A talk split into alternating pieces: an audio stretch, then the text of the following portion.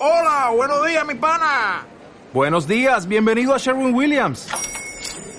¡Ey! ¿Qué onda, compadre? ¿Qué onda? Ya tengo lista la pintura que ordenaste en el ProPlus app. Con más de 6.000 representantes en nuestras tiendas listos para atenderte en tu idioma y beneficios para contratistas que encontrarás en aliadopro.com. En Sherwin Williams somos el aliado del PRO.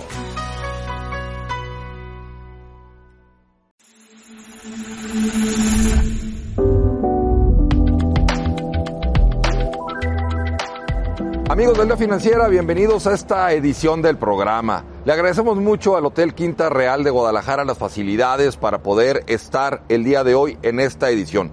Y tenemos una entrevista extraordinaria. ¿Has oído hablar del nearshoring?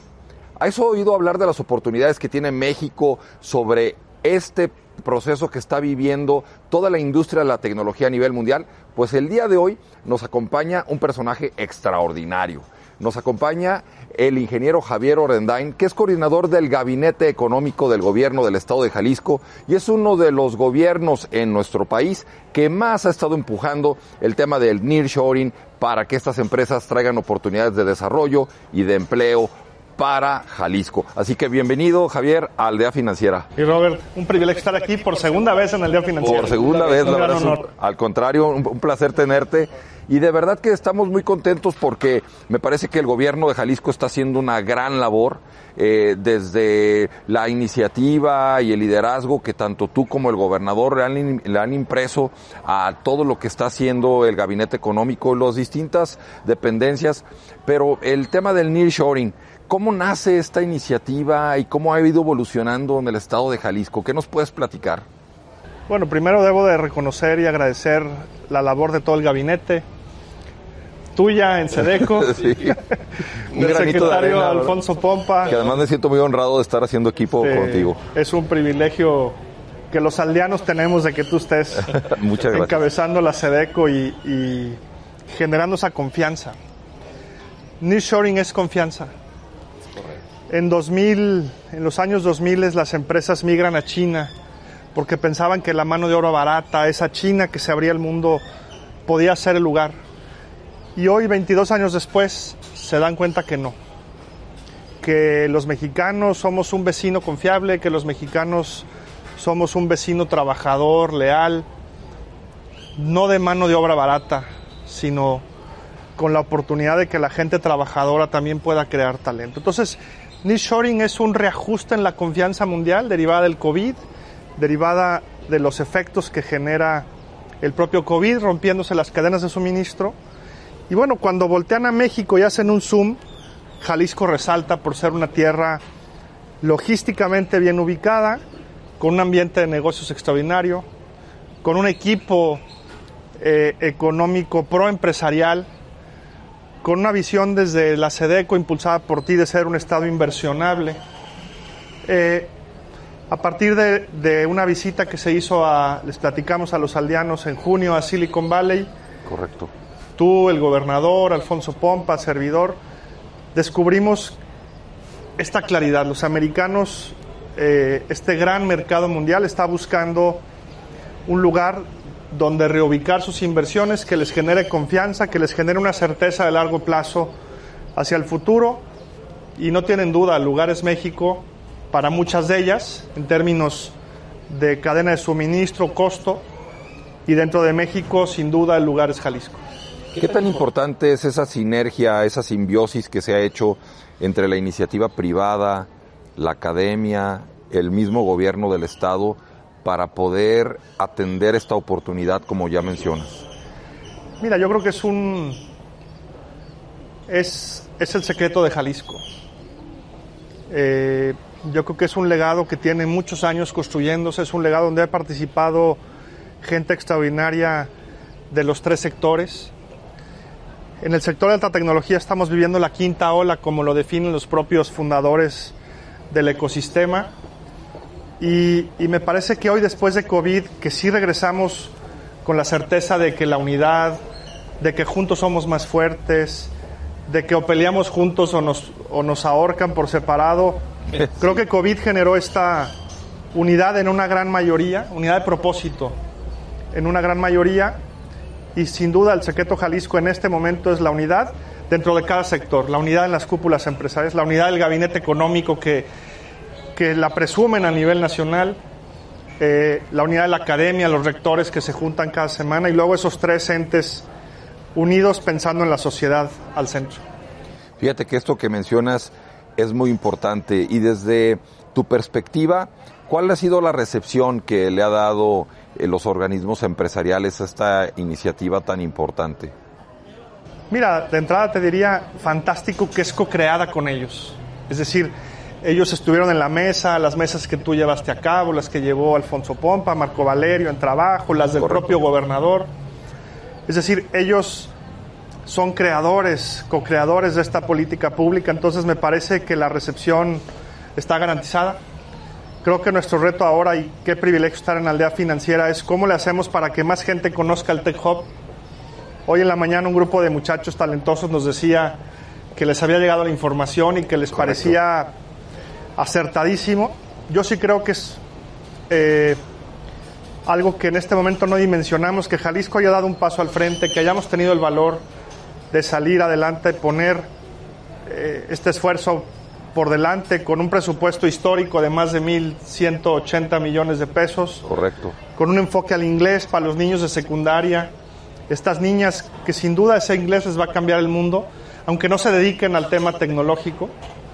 Y bueno, los incentivos a las empresas que reafirman esta confianza con la que los recibes y los recibimos aquí en Jalisco.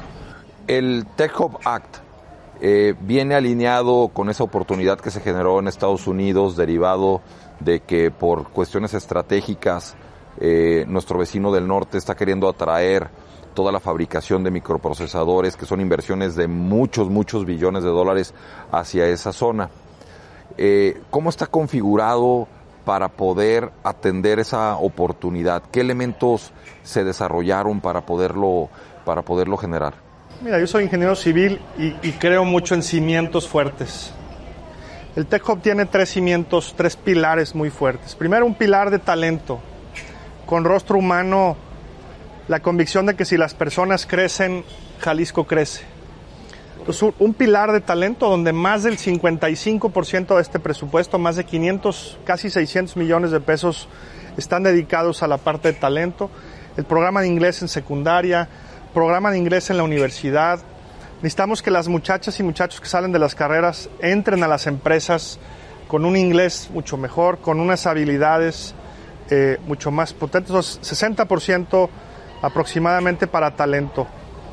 Poco más de 120 millones de pesos para incentivos, eh, que es básicamente esta reafirmación de confianza eh, para las empresas. Y finalmente una visión de desarrollo sostenible hay muchas ciudades en China que nos han puesto el ejemplo de lo que no se debe de hacer, otras de lo que sí se debe de hacer. Polos de desarrollo, Robert, para que puedan estos nuevos parques y desarrollos industriales crearse y construirse con vivienda, con escuelas, para crear un desarrollo sostenible en el que tú y yo creemos. El tema de los incentivos, eh, ¿qué tan importante es para atraer inversiones? Porque me parece que México, Jalisco particularmente, pues está eh, inmerso en una competencia internacional.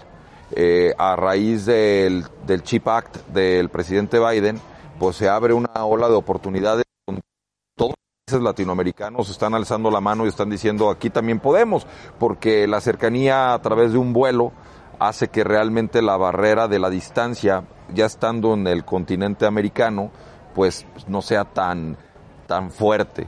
Eh, desde ese punto de vista, ¿qué tan importante es que haya incentivos bien dirigidos? Yo creo que el incentivo es una muestra fehaciente, doliente, comprometida del compromiso del Estado para que la inversión se venga. Yo creo que Jalisco ha tenido diferentes épocas de incentivos. Creo que estos incentivos de nueva generación que van enfocados a no regalar dinero, sino realmente incentivar un desarrollo sostenible, empleo igualitario, industria no contaminante, integridad. Muy importante. Yo me gusta en mi, mente decir que empresas con tendencia positiva. Eso. Empresas con tendencia positiva, esas sí merecen que los jaliscienses de nuestros impuestos metamos un poco de recursos para que se vengan para acá. No queremos empresas que vengan a pagar sueldos miserables. Queremos esas empresas que vienen a aportar, a crear valor, a crear esta tendencia positiva para que todas crezcan, muchas de las cuales están llegando y están generando una dinámica realmente de crecimiento y desarrollo en nuestro estado. Incentivos que muestren el compromiso y que quede claro que son es una segunda oportunidad que muchas empresas se darán de regresar a México, se fueron en el 2000, que esta segunda vuelta es para siempre. Un elemento importante de estos incentivos es el incentivo al impuesto sobre la nómina, que además eh, tiene una columna vertebral muy importante en un fondo que se hizo a través de un fideicomiso que se denomina FIMJA o Fondo Impulso Jalisco. ¿Nos pudieras comentar un poquito más de esto? Porque es una creación, me parece muy importante que en tu iniciativa y tu liderazgo se generó para este gobierno y que genera oportunidad de, de trazabilidad y de trascendencia más allá de lo que podría ser el periodo de una administración. A ver, yo creo que Finca tiene dos, dos valores, dos pilares también muy importantes. Primero, surja durante la pandemia. Es decir, en esta mesa de reactivación, eh, con esta lógica de, de, cómo los empresarios podían aportar, ese espíritu de solidaridad de la pandemia está, está en el fideicomiso FIMJA. Y segundo, en Silicon Valley, juntos con el gobernador, eh, lo que ofrecimos fue una política de incentivos para todos, sobre la mesa, transparente, con esta lógica de empresas con tendencia positiva. Entonces, eh, hoy Jalisco, a diferencia del pasado, tiene un esquema de incentivos sobre la mesa al que cualquier empresa puede adquirir si cumple con las reglas, eh, con unos puntajes para la sostenibilidad, el empleo igualitario, la remuneración. Y, y yo espero y estoy convencido que este grupo de, de, mujeres y hombres extraordinarios en FIMJA, incluido tú, seguiremos creciendo este vehículo, cuidando ese, esa gran solidaridad jalisciense que surgió durante la pandemia y empujando el desarrollo con FIMJA. Bien dices el impuesto sobre nómina, pero también está el programa de créditos sin garantía Correcto. inmobiliario o hipotecaria para las pequeñas y medianas empresas. Y bueno, en unos días más daremos el, los primeros cheques a estas empresas eh, que al menos han demostrado que han creado eh, más de 10.000 empleos este año en Jalisco. Está prácticamente terminándose el 2022. ¿Cuál es el balance que el coordinador del Gabinete Económico hace de este año de trabajo y prácticamente de tu primer año como funcionario público y que me incluyo también en esa parte con el privilegio de hacer equipo, pero ¿cuál es el balance que tú haces de todo este trabajo que se ha venido haciendo?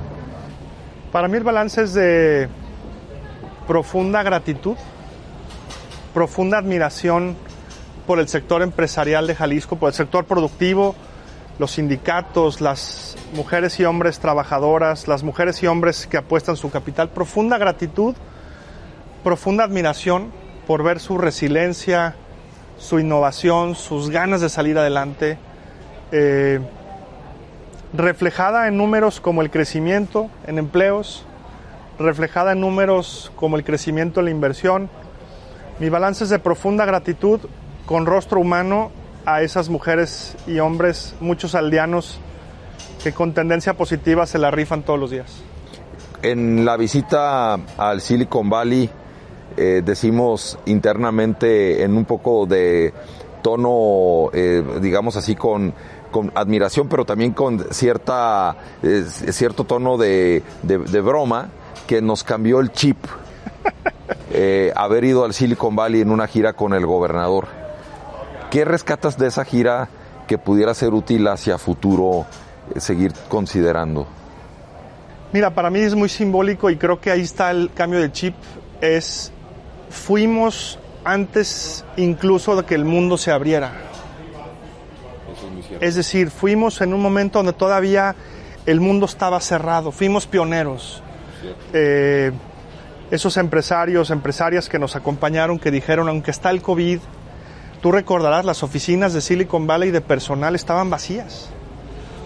Entonces creo que ese mensaje que también les mandamos a los corporativos, a los CEOs, de decir, aquí estamos todavía con este mundo de incertidumbre semicerrado o cerrado, aquí estamos. Creo que ese, ese en, sí, en sí mismo es un incentivo que muestra la unidad, el valor. Eh, para mí, para mí ese, ese, ahí es donde está el secreto del cambio de chip, que fuimos, fuimos pioneros y el que, el que llega y pega primero pega dos veces y creo que eso es lo que está pasando ahorita.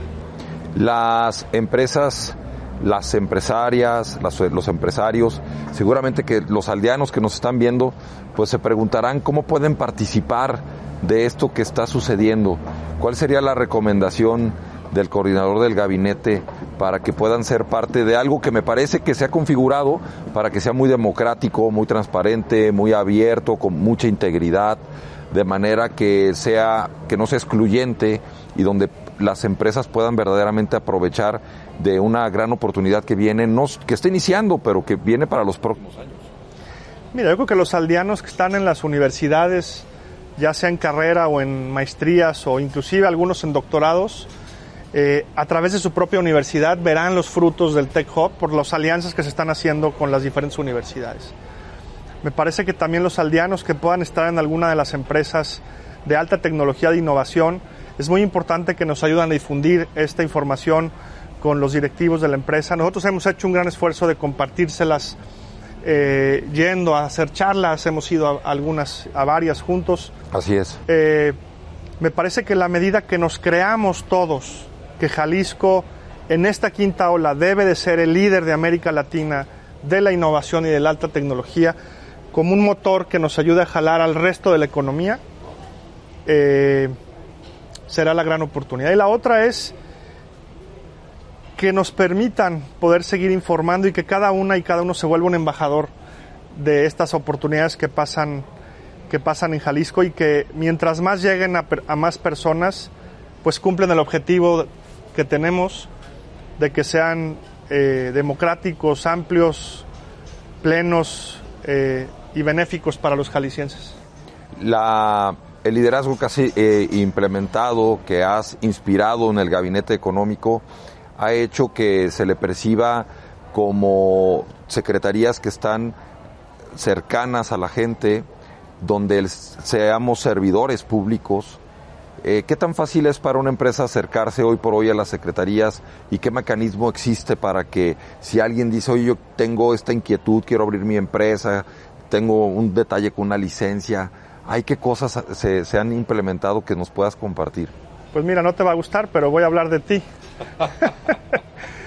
todos te conocen, todos saben quién eres, cómo eres, eh, lo, lo, extraordinario ser humano que eres. Gracias. Tan solo hoy en el mundo físico, lo primero que hace una persona al entrar a tu secretaría es tener una extraordinaria sala de recepción y un módulo de información para cualquier trámite, para cualquier programa, para cualquier cosa. Es decir, y además en una caja de cristal.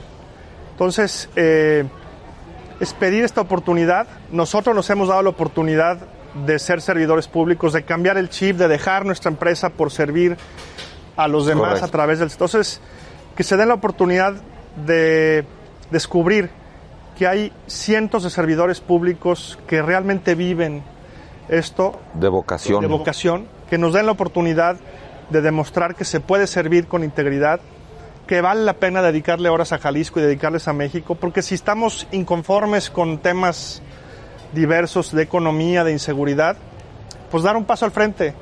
Eh, quien da un paso al frente se somete a un riesgo, pero no se equivoca, porque al final, eh, cuando las tormentas pasan, los que dieron un paso al frente son los que cambiaron esa tormenta a un cielo más azul. Contacto Empresarial Jalisco, esta oficina de acompañamiento para las empresas, se suma una estrategia muy importante que es la red de innovación. Eh, estos centros para la atención de emprendedoras, de empresarias, de empresarios. Eh, ¿Cómo está configurado desde la óptica del gabinete económico para poder apoyar el desarrollo de las empresas?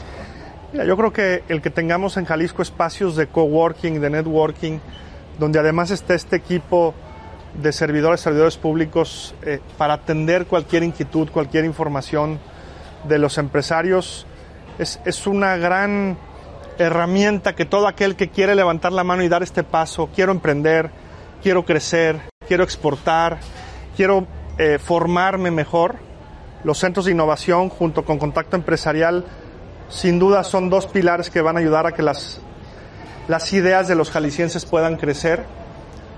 Ahorita en un mundo de mucha información necesitamos espacios de información dedicada, de información específica y sin duda esa gran iniciativa que tuviste de contacto empresarial ligada con los Regis es un gran regalo para Jalisco. Y se está además ampliando y se está sumando también a una estrategia que me parece que es sumamente valiosa, que es la plataforma abierta de innovación. ¿Nos podrías compartir un poquito de qué se trata eh, esto que es sumamente importante? Yo te diría que es un círculo que tiene los Redis, Contacto Empresarial, Play, Plataforma Abierta de Innovación, pero también Red Jalisco. Jalisco como un estado que está llevando Internet a todas las regiones del estado y Play, que es nuestra escuela virtual. Es una plataforma donde las y los jaliscienses pueden encontrar cursos muy diversos, bullets, información muy directa. Eh, el desarrollo sostenible se da cuando es para todos y me parece que esta estrategia de centros físicos, la plataforma abierta de innovación, la red Jalisco y el contacto empresarial físico y virtual, sin duda es algo que nos va a ayudar a que el ecosistema emprendedor crezca en Jalisco. Fíjate que las empresarias, los empresarios, pues tienen una ruta clara ahí, pero también me parece que los chavos que nos están viendo, como ya decías, podrían estarse cuestionando estudiar o no alguna carrera de ingeniería derivado de estas oportunidades. ¿Qué les podrías decir sobre esto que se viene, que me parece que es una gran oportunidad? El otro día decíamos, ser ingeniero está de moda. Sí pero desde la visión que tú has visto, el apetito de las empresas, lo que están buscando del perfil de incorporación, ¿qué les podrías decir a los, a los jóvenes, a las, a, las aldeanas, a los aldeanos que nos ven? Primero que, que sigan su corazón, el, el, corazón no se equivoca. Y ahorita hay estas tendencias muy claras. Y pongo un ejemplo que está muy de moda, Checo Pérez mucha gente piensa que Checo Pérez solamente maneja un coche, pero no, Checo Pérez en realidad tiene conocimientos de ingeniería muy avanzada, de aerodinámica, de mecánica, de mecatrónica, de electrónica avanzada. Entonces, sin duda al tener estas herramientas técnicas, tecnológicas, hay un, hay un río de desarrollo y de oportunidades muy grandes. Así que si sientes en, en tu corazón el llamado a la ingeniería, vale la pena seguir ese camino y por supuesto siempre en una empresa o fuera de una empresa el espíritu emprendedor de buscar más, de llegar más lejos, de servir, de crecer, para que a través de ese crecimiento personal puedan crecer quienes están a tu alrededor. Todo el tema de las empresas pues están buscando un perfil muy, muy particular. Eh, desde el punto de vista de la digitalización, eh, es muy importante que las empresas se incluyan en esto. ¿Qué, ¿Qué, se está viendo desde la perspectiva del gabinete para poder ayudar a las empresas a esto que inclusive recordarás que en algún momento Tom Siebel, eh, fundador de C3AI, nos comentó que era pues uno de las de los elementos que pudieran pues hacer que muchas empresas no dieran el siguiente paso, que dejaran de existir si no se digitalizaban. ¿Cómo se está viendo esa parte? Bueno, primero, el Tech Hub en sí mismo es, es, un, es una gran palanca de desarrollo para estas habilidades nuevas de las empresas.